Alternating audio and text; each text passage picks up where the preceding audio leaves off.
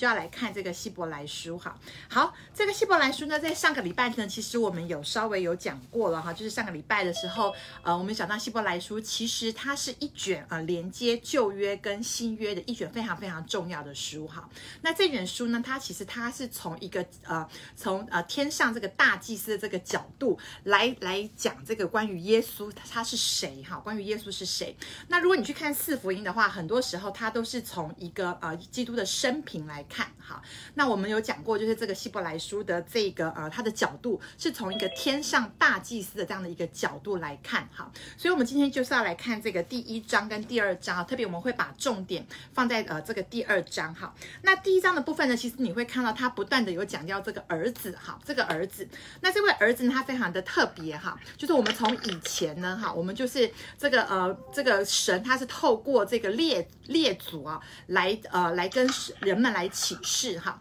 可是到了这个新约这个时代的时候呢，他就到我们这个时代，他就派他的儿子，记得他的儿子来来向我们来做启示哈。所以呢，这个儿子呢，他讲到这个儿子是一个什么样的儿子呢？哈，首先他讲到这个儿子呢，他是为承受万有的哈。这个儿子呢，就是说他是对于这个万有，对于这个宇宙万物，他是拥有那个拥有权的，哈，他是那个 owner，哈，他是拥有权，他是有那个拥有权的，哈。这个儿子哈，他在第一章的第二节就讲到他是承受万有的，哈。那再来呢，他也讲到说这个儿子呢，神这个这个儿子来跟我们讲话。那这位儿子呢，他是怎么样？他是创造诸世界的啊。那这个儿子他不是受造物，哈，他不是受造物，他呢，他不是被造的，他是参与在这个创造的这个。过程里面的哈，那再来呢？他第三节又讲到这第一章的第三节哦。又讲到这个儿子哈，他本身是这个神，他讲到他用三个图像来表达哈，表达他跟这个父神的这个关系哈，就是他这个呃神荣耀的光辉跟神本体的真相哈。他呢，什么是呃荣耀的光辉？他讲到这个光跟那个光芒啊，它是一致的哈，它是一样的哈。这个光芒就是这个光哈，他用这个来表达这个父神跟这个儿子之间的这个关系哈。所以再来呢，他就讲到说这个是神本体的这个真相。好，那这个真相呢？它通常就这个这个本体哈，它就是指的那个印章哈，就是它这个印章跟这个印记哈，它其实就是一样的，它是一样的哈。它用这两个图像来做一个这样子呃父神跟呃儿子之间这样的一个一个关系，或他们这样的一个一个比喻哈，来说明儿子跟天父这样的一个关系哈。那另外他又讲到说，这个现在这个儿子呢，他已经是坐在。呃，这个父神右边了，他是坐在父神的右边，表示呢，他已经是一个完全好，他是一个完整的，他是一个完成的一个工作，完成他的这个一个工作。那再来呢，他也讲到这个儿子呢，他是他用他的全能的话语哈，他的命令来托住这个万物的哈，来托住万物的哈。那在第一章的这个第三节呢，他其实也有讲到，他就是这个儿子他洗净人的罪哈。那可能要请大家特别留意，在一章三节这个地方的时候，这个洗净人的罪。他这边其实就已经开始好，开始在这个嗯，在开始在讲这个是神，他是一个大祭司这样的一个概念。其实他这边就已经有这样的一个呃，这个儿子是大祭司的这样的一个概念的这个一个伏笔在这边。其实从第一章的这个第三节，他洗净了人的罪，哈，这个地方他就已经埋下了这个他是大祭司哈这个伏笔了，哈。那再来呢，我们会看到第一章的后面，他就讲到很多很多这个儿子，他跟这个天使的这个比较啊。那其实，在整个呃希伯来书里面呢，其实很多时候你会知道说，他其实为什么会有很多很多的，你会看他有很多的劝勉哈，会有看到很多很多的呃一个好像是一个教训哈，或者是有很多的一个警告哈。那因为他其实他是有一个背景在的，在希伯来书，他在这个作者他在写作的时候，他其实就是曾经就是在这些呃信徒。里面啊，他们真本来他们这个都是很多是犹太教的这个背景的这些信徒哈，他们因为在当时候有受到许多的逼迫，好，所以他们就非常的想要回到这个犹太的这个旧的信仰里面哈。那这个犹太教的这个背景这个信仰里面，他们其实非常非常的依赖这个天使。他们他们非常他们非常想要依赖这个天使哈，所以这些呃犹太的信徒，他们就是开始有软弱哈。当他们软弱的时候，他们觉得没有办法持守这个基督的信仰的时候，他们就想要回到他们旧的这个旧约的这个里面这个系统里面，他们想要继续的来倚靠这个天使哈。所以希伯来书的这个第一章哈，你就看到他这个后面，他其实就不断的在把这个儿子哈拿来跟这个天使做比较哈。那再来他就是讲这个。呃儿子呢，他的这个身份或他这个本质呢，其实都是完全完全的来超越天使的，是超越天使的哈。他就是要告诉这些犹太的信徒，或是告诉一些呃依赖天使的这样的一个一些人哈，就他们所依赖的这些，其实他们都不需要再依赖，他们要回去要知道，其实他们现在已经有了耶稣基督，其实他们是不需要依赖这一些，依赖原来这个天使的哈。所以整个第一章的这个脉络大概是长这个样子哈。那所以呢，我们可以看到，在这个第一章里面，它其实就讲到这个关于这个天使跟这个儿子的比较哈。大家有没有发现，就是我现在一直不断的是用这个儿子。好，而不是用耶稣基督好来讲。好，你们仔细看哦。好，在第一章这个里面呢，好，其实他都一直一直没有出现耶稣基督。好，都是一直没有出现耶稣这两个字。好，都没有一直出现他的这个名字。一直这个儿子哈，这个作者他非常的。啊、有意思哈，他就是一直在埋这个伏笔哈，而且呢，他从第一章，他这个第一章他就一直在讲儿子，儿子，儿子，儿子哈，他一直到了第二章的第九节的时候呢，其实我们今天会看到哈，他才把这个儿子到底是谁呢？到底叫什么名字呢？啊，原来这个儿子哈，他叫耶稣哈，到第二章第九节的时候，他才把他说出来哈，他才把他讲出来哈。可是他在第一章的时候，他就不断的是用儿子，儿子，儿子哈，他其实想要强调的这个就是说。这个是儿子的身份哈，这个儿子是父神的儿子，他一直要强调这个父子哈，儿子跟儿子这样的一个关系哈，儿子这样的一个身份哈，他一直要强调耶稣基督是神儿子的这个身份哈，所以你可以看到他第一章全部都是用儿子儿子儿子来讲哈，到第二章第九节他好像才亮牌的感觉哈，在亮牌说哎，这位儿子就是耶稣这样子哈，好，所以我们今天呢就是要来看哈，我们要往下看第二章哈，那。一二章其实你可以把它接在一起看。其实，呃，我也非常鼓励大家，就是说我们在读经的时候，我建议大家不要只读一章，哈，我建议大家是要把整卷书把它读完，哈。那如果你看第一章，好，那你要接着看第二章。第二章你看第二章的时候，你不要忘记了，你要回过头去看第一章，因为所有的这些。都是有它一个呃，它的一个脉络在，都是有它的一个连续性在的哈。那所以我就呃，我们今天就要来看这个第二章哈，我们一起来看第二章。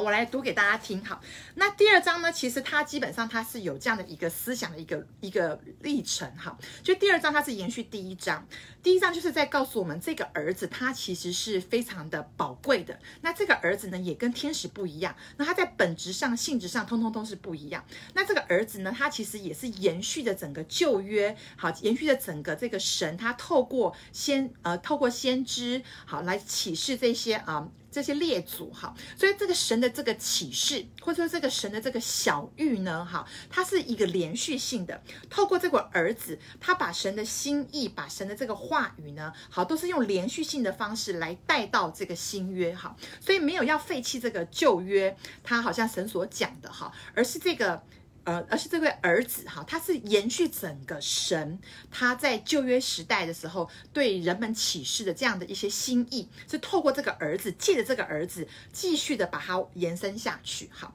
那所以你看这个在第二章的时候，它其实你可以看，我们可以大致上分成三个段落哈，就是二章的一到四节，好，二章一到四节，然后呢，再就是二章的呃五到。八节，好，五到九节，五到九节，然后呢，最后是二章的十到十八节，好，所以第二章你可以大概分成三个段落来看，好，那第二章的一到四节呢，那我就来读给大家听，好，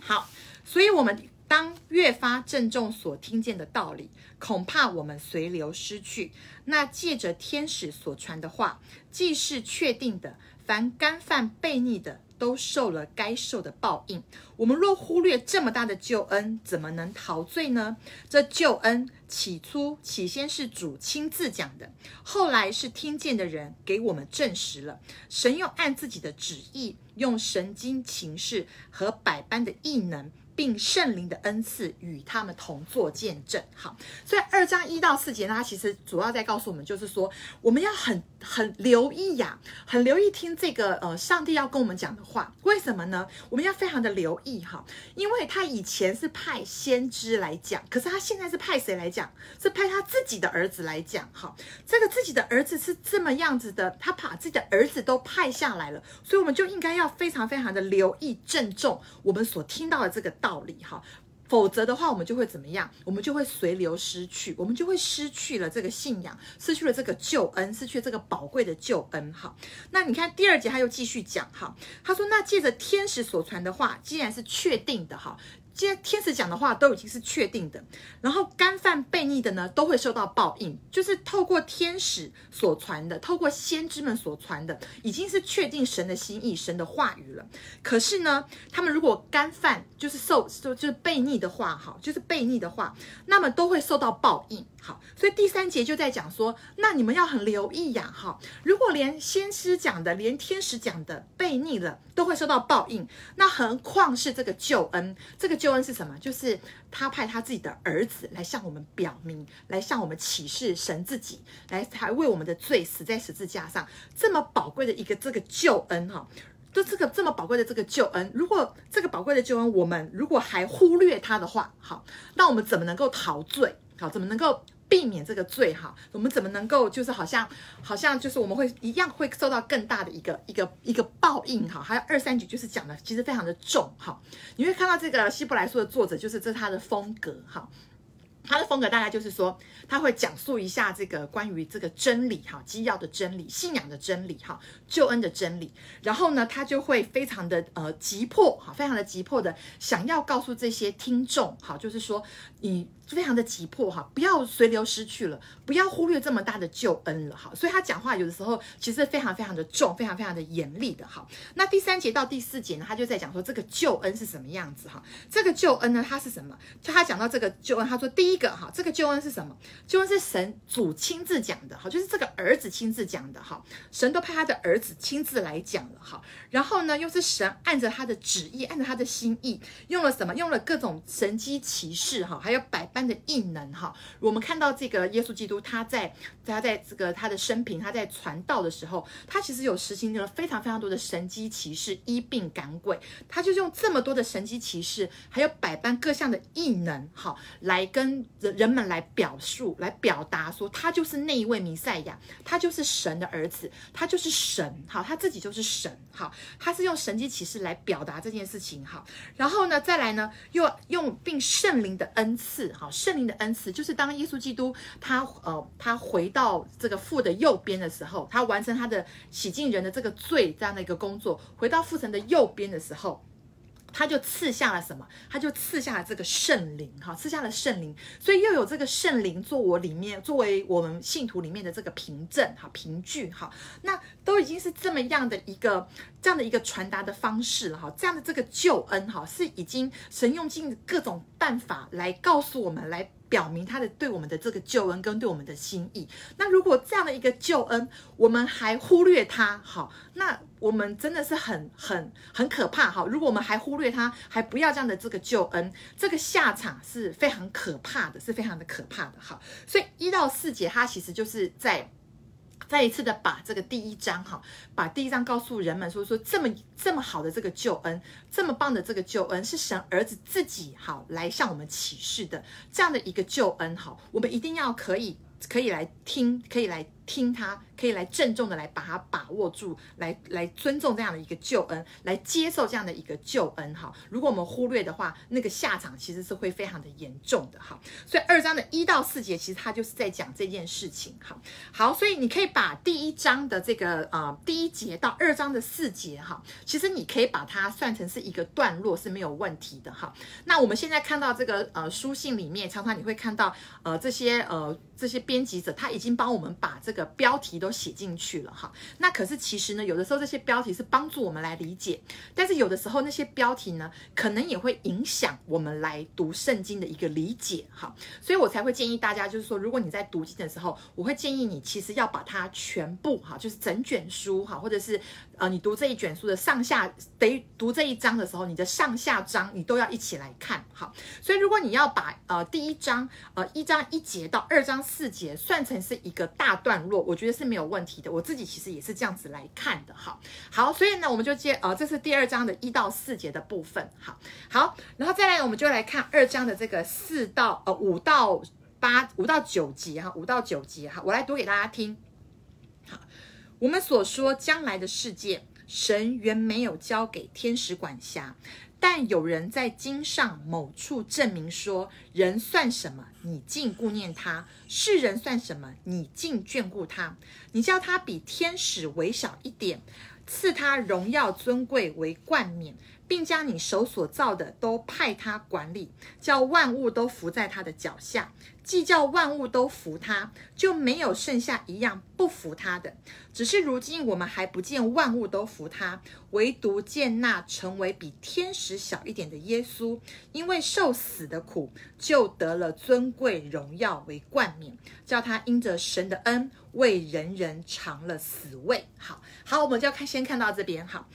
这个呃第五节哈，他就讲到说，我们所说将来的这个世界啊，这个将来的世界其实就是指着啊、耶稣基督他他来了以后哈，他开启了一个救恩的一个新的一个世代，救恩的一个时代哈，这一个救恩的一个新的纪元哈，这个世界或是将来还有耶稣他再来的这个将来这个世界哈，这个呢这个世界说或者是我们现在所创造这个宇宙世界，这个宇宙世界从上帝一开始创造创世纪的时候就讲到这个宇宙。宇宙或他所创造这一个这个世界，他其实是要交给人来管理的，哈是要交给人来管理的哈。他说，并没有要交给什么，并没有要交给天使来管辖哈。你会看到，呃，在第一章的时候，他比较这个耶稣跟天使哈，儿子跟天使之间的差别。他到到了这个第二章的时候，他这边其实在比较这个人跟天使的不同。好，所以呢，在原来这个神所创造这个世界，他并没有要交给天使来管辖。好，那交给谁来管辖呢？哈好，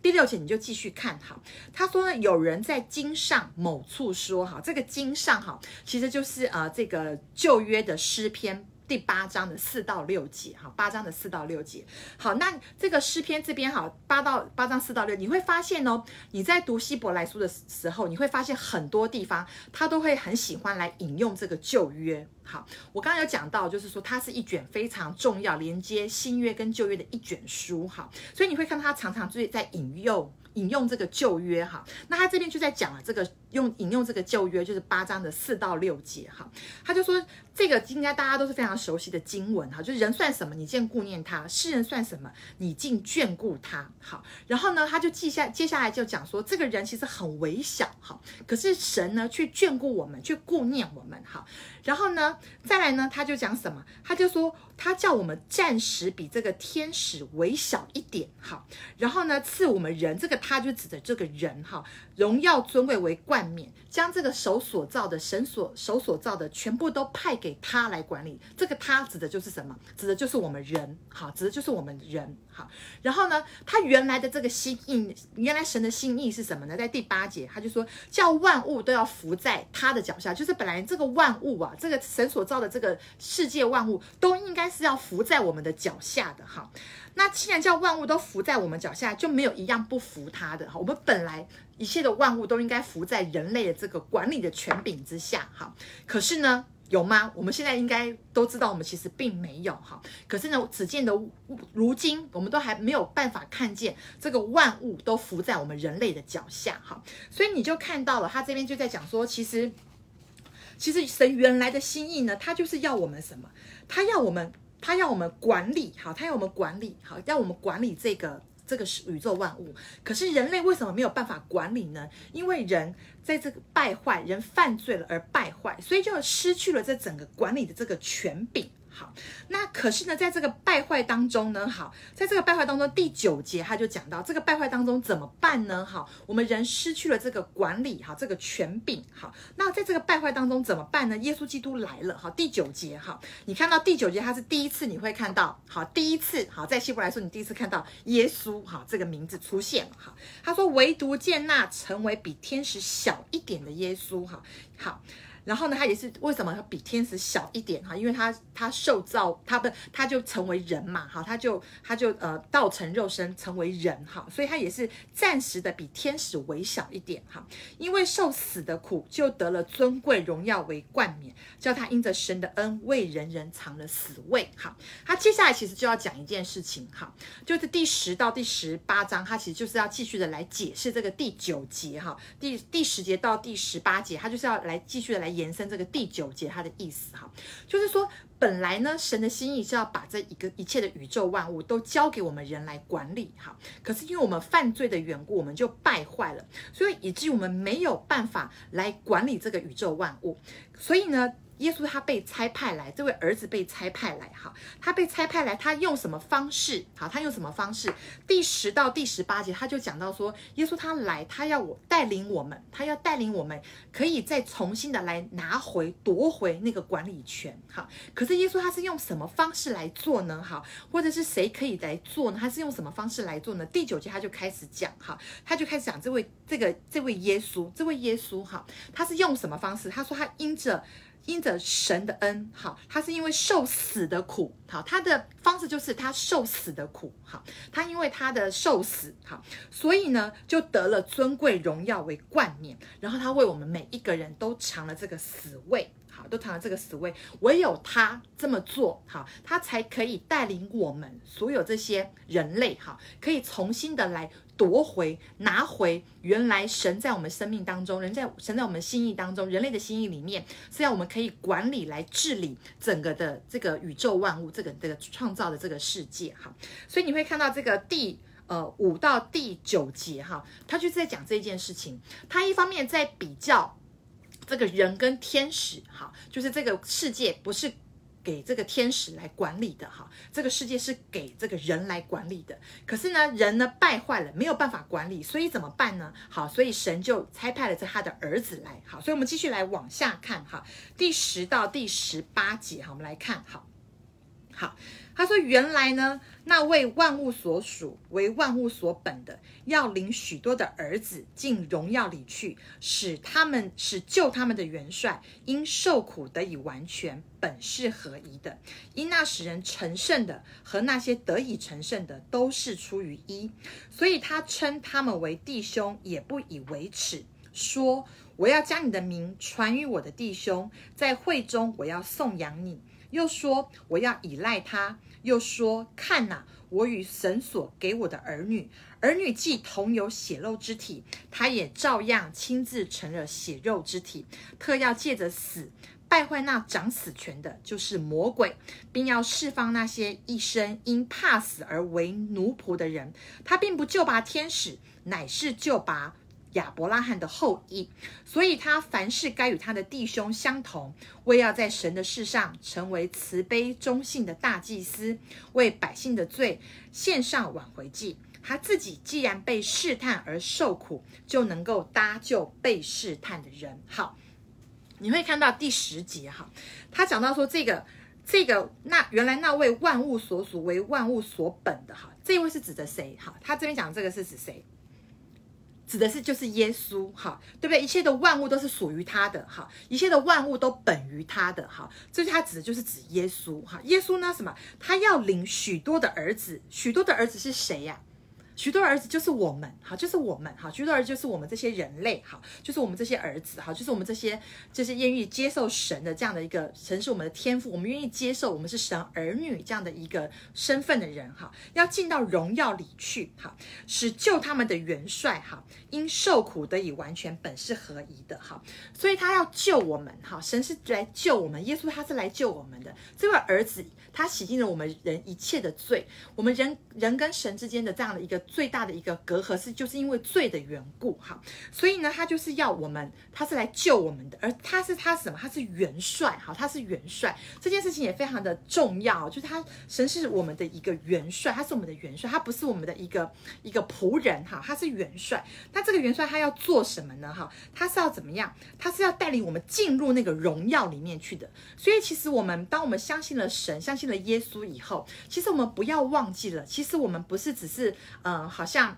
好像。好像就就这样就哦，好，我信了，好，好像我就拿到了一个好像将来进入天堂的这样一个门票，好，不单只是这个样子，好，重要的是我们还要进入神的那个荣耀里面去，好，我们还要进入到那个神的荣耀当中，好，就是这是一个非常要一个有是一个非常积极的一个心态，哈，我们是要进去的，哈，那他是怎么样可以完成这个工作？是因为他是因为受苦，哈，他是受苦得以完全，本是合一的，就是说他这个用耶稣基督他。他用这个呃死的方式，他用这个用他的死来完成我们他的工作。这个方式其实是神的心意，哈，是合一的。合一的意思就是说，他就是他是与他这个神的性情，哈，与天父的这个性情跟这个计划是相符合的，哈。所以这边用合一的，就是上帝的这个心意啊。好，然后呢，再来他就是他要这个他的他的这个计划，上帝的计划，上帝就就是要我们跟这个神的这个儿子一起。好，进入到这个荣耀里面去，好，一起进入到这个荣耀里面去。所以其实呃比较好的这个，如果你可你也可以说，他其实在他的原文里面，他的意思是领许多的儿子进到那个荣耀里面去，好。而这个这件事情哈，进到这个许多儿子进到荣耀里面去的这个一开始这个这个行动，这个行动的一开始，就是耶稣基督他愿意为我们而死，好。就是说，这个儿子，这位神的儿子，他要领我们这些其他许多的儿女，要一起进到神的那个荣耀里面去。那这样的一件事情，这样的一个行动，那个的基础点，好，或者是说，你可以说这个行动的这个开始点，好，这个开始点就是耶稣基督他的受死，他的受苦，才他因为他这么做，所以我们才会。往下走，才能够往往下去进行这个神的计划，这个神的计划才能够得以往下去实现。好，我们才能够一起进入到神的这个荣耀里面去。而这个关键点在于，耶稣基督他愿意，他愿意受死，他也愿意受苦。好，他愿意受苦。好。好，再来呢，第十一节哈，他说，因那使人成圣的和那些得以成圣的，都是出于一。好，他说什么呢？什么叫做使人成圣的？好，使人可以成为圣洁的。好，这边当然就指的就是耶稣嘛。好，因为我们都是有罪的，可是因为他洗净了我们的罪，所以是他使我们成圣的。哈，所以那个使人成圣的这个，他这边这个讲的其实就是指耶稣。好，和那些得以成圣的，好，谁得以成圣？就是我们嘛。哈，我们因着耶稣。基督的缘故，所以我们得以成圣，都是出于一。什么叫做都是出于一？就是这个一，就是我们都是出于同一个源头。那个源头是谁？就是父神。好，所以父神，所以呢，他接下来他又讲说，所以他称他们为弟兄，也不以为耻。什么叫做他？好，那个他是指谁？第一个他，第一个他，所以他这个他就指着耶稣。好，所以耶稣就称我们这些为弟兄。好，也不以为耻，就是他是合适的。哈他这样子称我们是合合乎合乎神心意的，合乎天父的心意的。好，然后呢，十二到十三节，你们自己仔细看，有几个说。有几个说好，有一共有三个说，对不对？好，十二节有有一个说好，十三节有什么？有又说又说好，好，那这边也非常的特别哈，就是说其实这边他又是在引用旧约。好，那是谁说？好，就是指着耶稣他说的。哈，他说，因为你看第十一节，哈，所以他称他们弟兄为为弟兄，也不以为耻。说好，所以这个说，他前面这个主词呢，其实就是指着耶稣。好，就是指的耶稣。好，那耶稣说什么呢？他说：“我要将你的名传于我的弟兄，在会中我要颂扬你。”好，这个其实呢，它是出自于诗篇。好，诗篇的二十二篇二十二节。好，如果您手上有圣经的话，我建议你可以翻一下诗篇的二十二篇二十二节。好。他这边又这个作者，他又再次的引用这个，把这个旧约拿进来，哈，好，而且他现在这个是耶稣他讲的话，哈，二十二节，其实在诗篇二十二篇二十二节，他就是说，我要将你的名传于我的弟兄，在会中我要赞美你，哈，这个是什么？这个其实是父子之间的一个对话，好，这个是一个呃儿子，好，这个耶稣的这位儿子跟这个天父之间的一个对话，哈，他就说我要将你的名，将谁的名？当然是将天父的名传于我的弟兄，好。传于我的弟兄，然后在会中要颂扬你，哈，这个是他引用旧约。变成是耶稣的话，而耶稣这个是他是一个嗯一个一个嗯一个跟父子之间的一个对话哈。那可他其实，在原来的这个诗篇里面，其实就是他其实就是在在描述这个父子的这个对话哈，就在描述他们父呃天父跟这个这个圣子他们之间的这样一个对话。然后呢，这个作者他就把也把它引用在这个地方哈，所以你会看到，你又再一次的看到希伯来书，它为什么是旧约跟新约中间一个连贯一卷非常重要。的书一一卷书哈，好，接下来你看十三节也是哈，十三节他说又说哈，我要依赖他，又说看哪，我与神所给我的儿女好，那这边呢，它其实是引用什么呢？它这边是引用了以赛亚书哈，如果大家手上有圣经的话，也可以翻一下以赛亚书的第八章第十七节，好好。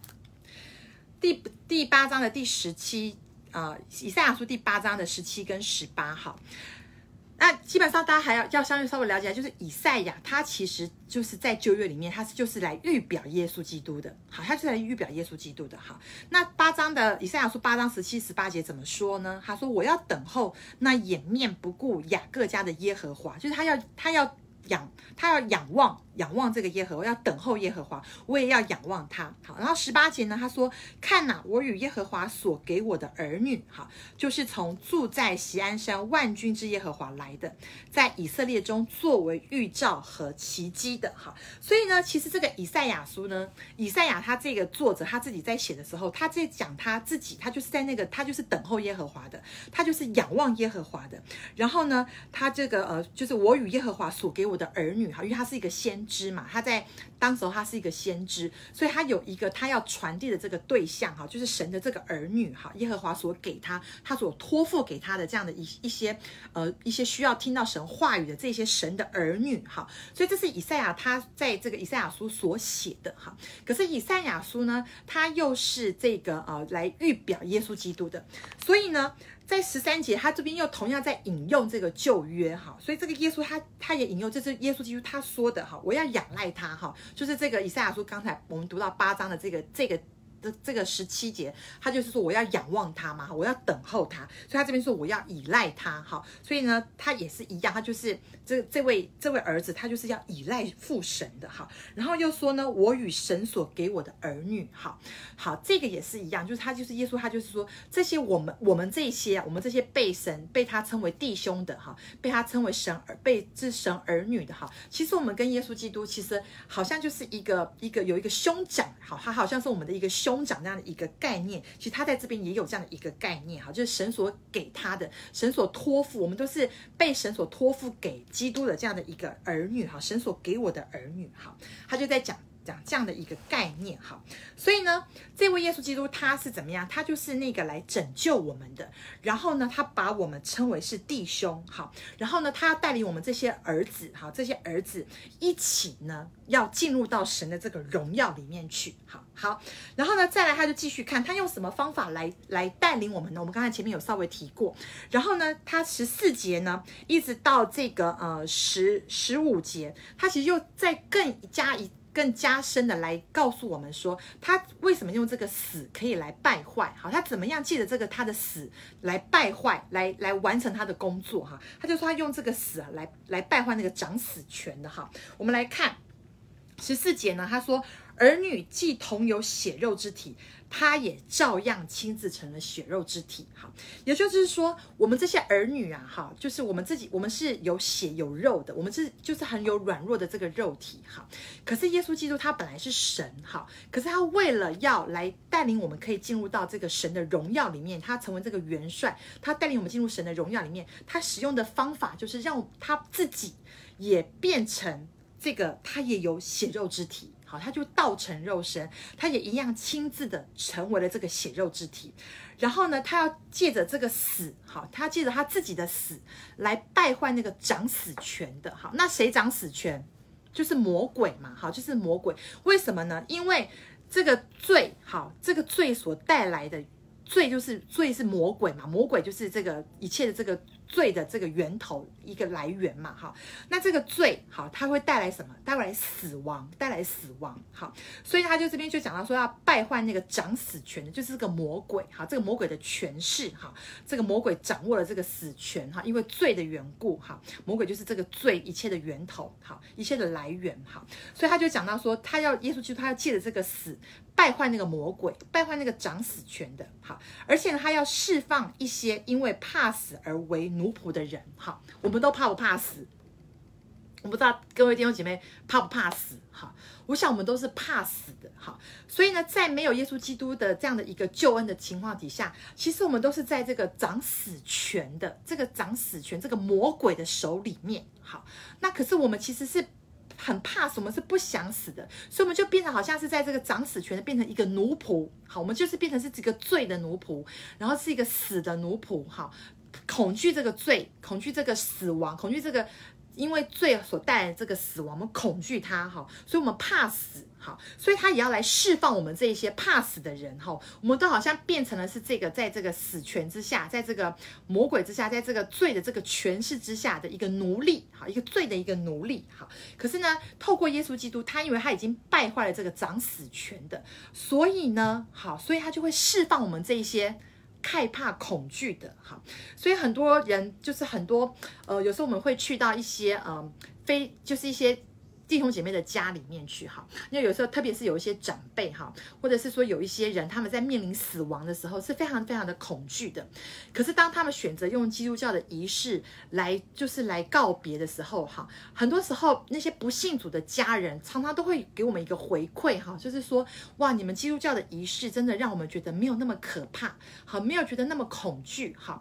的确是这样子，为什么？因为我们我们基督徒对于这个死亡哈，我们并不害怕，因为它并不是一个终点，它并不是一个结束哈。我们都知道我们会一起进入到那个永恒里面去哈。所以呢，就是我们成为基督徒以后，其实神真的就释放我们，释放我们，因为怕死，我们就不再成为这个死的这个奴仆，不再害怕，不再恐惧了。哈，然后第十六节他又回过头来又继续讲哈，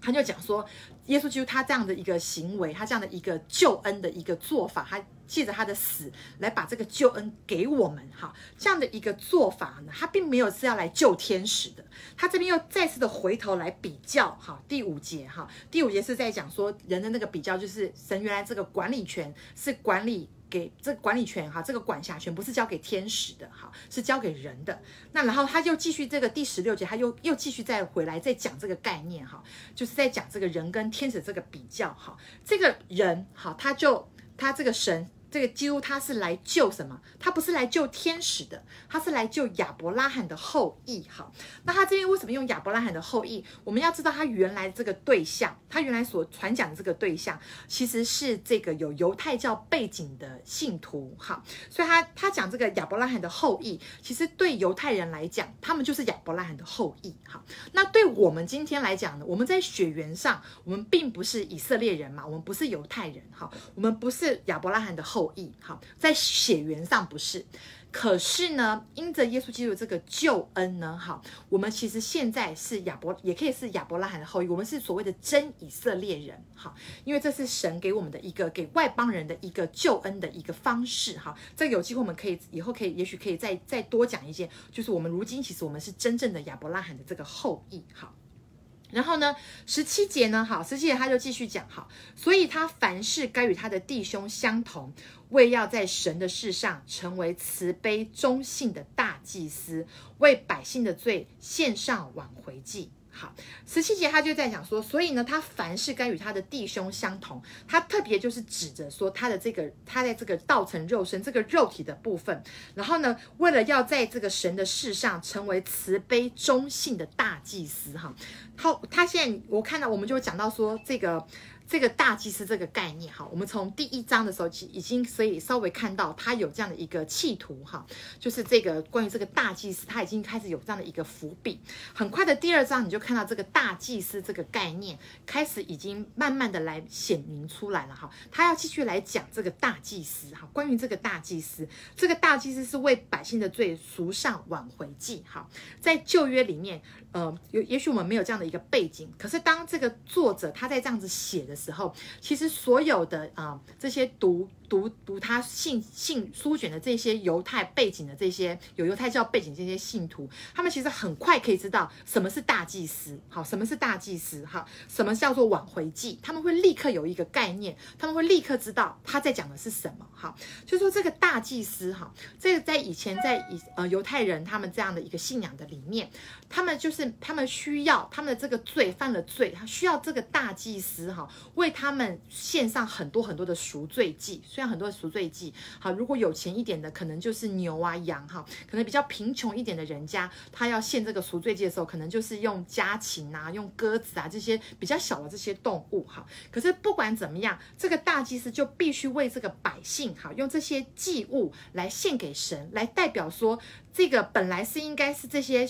这些犯罪的人哈，犯罪的这些犹太人，他们要死的，可是透过这个动物好像来代替他们，来代替他们，好像这个死代替这个死这样的一一件事情哈。然后呢，为百姓的罪献上这个挽回祭，就是挽回什么？挽回好，挽回这个挽，就是好像他们人求神挽回对他们的这个爱，挽回对他们的这样的一个怜悯哈，就用这样的一个挽回祭来挽回神跟人之间这样一个关系哈。所以在以前这个旧约里面，就是要透过这个大。祭司好来做这件事情，他们在犹太的信仰里面，他们有祭司，有大祭司哦。如果大家非常的熟悉旧约的话，可能也知道亚伦呐哦，他们这些都是所谓的这些祭司、大祭司哈。那他现在他自己已经讲了哈，耶稣基督他自己要成为这个大祭司好，可是他到第二章这边还没有还没有讲完好，所以我们会看到后面的第三章他会继续的往下讲，后面的篇章会继续往下讲，怎么样他是成为这个大祭司？耶稣基督他怎么样成为这位大祭司？什么样的？大祭司，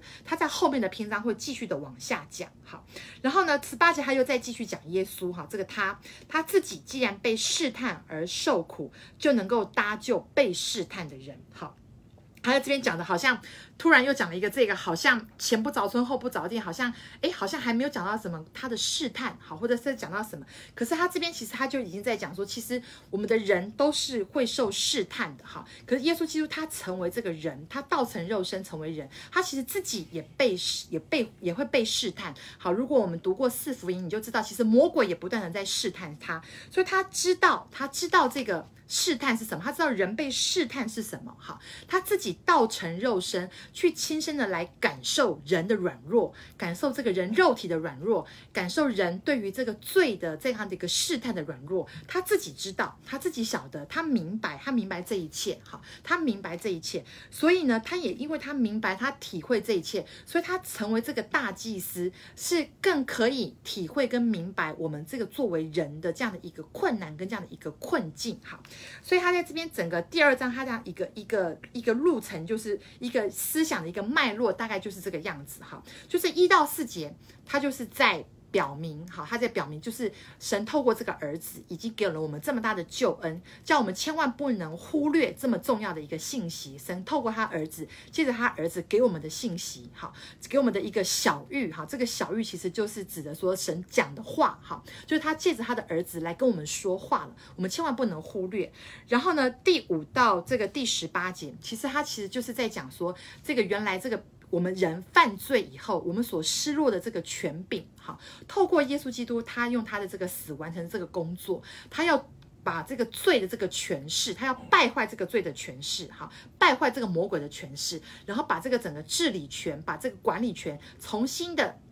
帮助我们夺回来，拿回来，好，然后呢，再来呢，他就非讲到非常多，他是怎么做的，他怎么做，他怎么借着这个他的这个死来做的，好，他借这个，他透过他这个死，好，来要完成一件很重要上帝的这个计划，就是上帝的计划，就是其实他最终其实是期待我们所有的这些人都可以。进入到神的荣耀里面去，而进入到神的这个荣耀里面去的这个方法，好，合神心意的方法，然后耶稣基督他愿意顺服的方法，其实就是透过他的这个死，借着他的这个死，好，透过他这个死来完成拯救我们、救赎我们的这个工作，以至于我们可以真的是跟着这个元帅一起进入到。这个神的这个荣耀里面去，好，所以第二章他其实开始已经对于这个天上这个大祭司，这位大祭司这个东西，他已经把他已经有一个一个。摆在这边，他就是要接下去，他就是要讨论这个大祭司这个主题哈。所以，如果我们往希伯来书呃往下再看的时候，你会看到他会不断的在讲到这个关于这个大祭司这件事情哈。这个耶稣基督他成为大祭司，他是怎么样成为这个大祭司？他不断的在讲这个大祭司所为我们所做的这件事情是何等的重要哈。好，所以呃。整个第二章大概就是这样的一个脉络，哈，所以不晓得到这边大家有没有什么样的一个问题，哈，如果你有一些问题，我们可以有一些讨论，哈，那基本上我们就呃，其实也是要常常跟大家提醒，就是说我们读完经以后，一定要回到我们呃我们日常的一个应用里面，哈，日常的应用里面，就是说我们不是只是读经，哈，然后累积一些知识而已，最重要的是我们必须要可以明白，我们要必可以明白，我们今天读完第二章，对你来讲。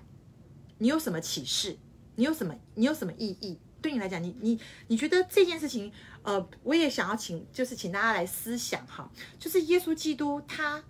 用他的死好来拯救我们，来救赎我们，好来救赎我们。对你来讲，你体会的是有多少？你有多大的意？你有你有怎么样深刻的一个体会？对你来讲，那个意义是什么？然后再来，我们也要思考到一个生活应用的一个层面，就是我们本来其实都是在一个罪的这个权势之下，好，所以有没有一些事情，哈，其实是你失去你管理的。本来神的心意就是要我们可以来管理，可是我们并没有好好的来管理，哈，包含我们的工作、我们的家庭，哈，我们与配偶的关系、与孩子的关系，本来神都希望这些是非常的美好，是可以被管理的。可是因为我们犯了罪，所以其实我们没有办法好好的来管理我们这一。些神所赏赐给我们的，可是当我们信了耶稣以后，我们真的有好像靠着耶稣，借着耶稣复活的能力，在我们的里面，我们有重新夺回来我们这个我们应该管理的这个我们的范围吗？好，这个我觉得也是要大家来去来思考的。好，就是你的生命当中。有没有一些事情哈？你可能已经信了主哈，或者你可能还没有信主哈。如果你还没有信耶稣，我会请你，就是我会觉得我会邀请你哈，我会非常郑重的邀请你哈。在那个罪的诠释之下，在这个死亡的诠释之下，其实我们靠自己的能力，我们是没有办法来摆脱这样的一个诠释的哈。我们必须相信耶稣基督，然后我们才能够拥有这样的一个复活的生命在里面哈。有这个复活的生命在里面，我们才有能力可以重新夺回我们的管理权。否则，很多时候我们的生命可能是一团混乱的哈，一团混乱的哈。所以我也要问呃弟兄姐妹信徒们哈，就是说。对，我们今天也信了耶稣，我们也信了主，好，我们也受洗了，好，归入主名了。可是我们在生活的各个层面当中，我们真的有好好的来拿回我们应该。本来属于我们的治理权跟管理权吗？好，这也是我要请大家来思想的这件事情。哈，每一个层面都是哈，我们的生活，我们每一天的作息，我们每一天的，好像跟人的说话、跟人的互动，好，我们的工作、我们的家庭，好，我们的嗯，我们与人的关系，我们与邻舍的关系，是不是在每一个层面里面，我们都倚靠神？好，还是我们其实跟以前一样，好，用我们的老我，或是用我们的这个以前的习惯，好，来对待别人，好，或者是我们还是用以前原来的老我来来来生活，哈，来来来，呃，来面对我们每一天，哈，我们是不是每一天都有好好的来思想，哈，来思想自己，哈，是不是有好好的来拿回神给我们的那个管理权跟治理权？好，而怎么拿回来，其实就是我们要依靠神给我们的力量，依靠耶稣给我们的力量。耶稣他是复活的能力，而且其实他已经把这个圣灵赏赐给我们了。我们有没有靠着圣灵给我们的能力？我们有的心思意念有没有被圣灵来掌管？好，被圣灵来掌管。好，好，所以我不晓得在呃后面有这两个应用哈，这两个应用，第一个我觉得就是来思想一下，好，耶稣就是他为你死这件事情，好，对你来讲。呃，你你觉得是你你对你来讲的意义是什么？你的体会是什么？哈，再来就是在各个的生活的层面里面，我觉得我们要来思想，要来反省。好，我们是不是有按照神的心意？好，真的是夺回这个管理权。好，而且其实这个荣耀，好，进入到这个神的荣耀里面去。不不是不不是只有将来哦，哈，我要讲的就是说，它其实是现在就可以了，哈。现在当我们真的是拿回我们原来该有的这个管理权、治理权，依靠神拿回来以后，其实我们在各个层面依靠神的心意，然后来呃，就依靠神的能力，然后我们来做好所有关于神这个给我们一切的这样一个按照他的心意来管理的时候，其实我们就是已经进入到这个神的荣耀里面去。所以大家不要把它想成是好像。这个进入到神的荣荣耀里面，好像是一个很遥远的事情，好，或者好像是以后是啊，以后是见了主面以后才要才有才拥有的。不，我们在生活当中，我们在每一天的里面，其实我们就可以好，可以可以一起跟耶稣基督进入到这个神的荣耀里面去。那么，我们是否真的有活出这个神的这个荣耀里面？这正是我们在第二章里面我们看见，我们要需要出来思想的，需要出来反省。